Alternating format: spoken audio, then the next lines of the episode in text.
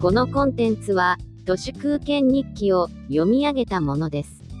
2021年4月13日火曜日、ビューティフル新次郎が生きて、コンビニのお弁当に、プラスチックの容器がこれから使えなくなれば、紙の容器だと上げ底などの詐欺的なシュリンクフレーションが、どう逆立ちしても、お上手にはできなくなります。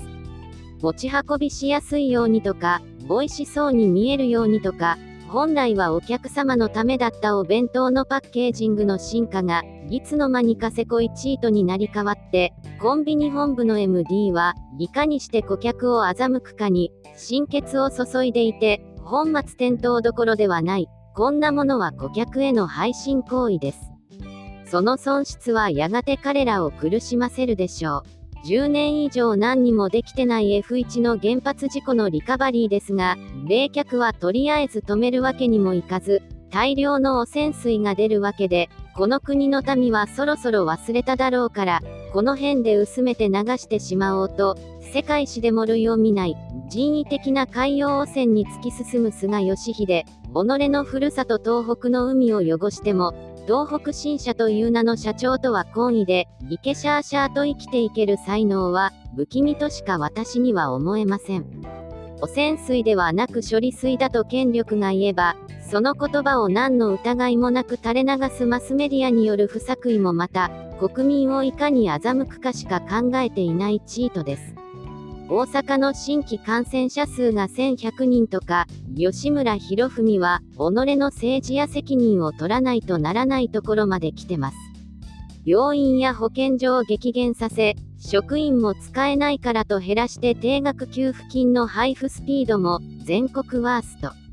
大阪モデルとやらの秒殺、大阪独自の大阪ワクチン構想は言っただけで、理祖人に頼ることとなりました。都構想のレファレンダムでさらに感染拡大、非常事態に陥り自衛隊数人が緊急派遣、死者も急増して緊急事態宣言を要請したのに、経済回せと緊急事態宣言を1週間早く解除、重症病床も224を150まで減らして、見事にリバウンド、マンボウを要請したかと思ったら、緊急事態宣言へとあっという間にグレードアップさせ、ついには夜間外出禁止令のようなものを勝手に出していて、こいつ、完全にあたおかです。顔見ればわかりますよね、最初から。コロナ禍も、すでに14ヶ月経過です。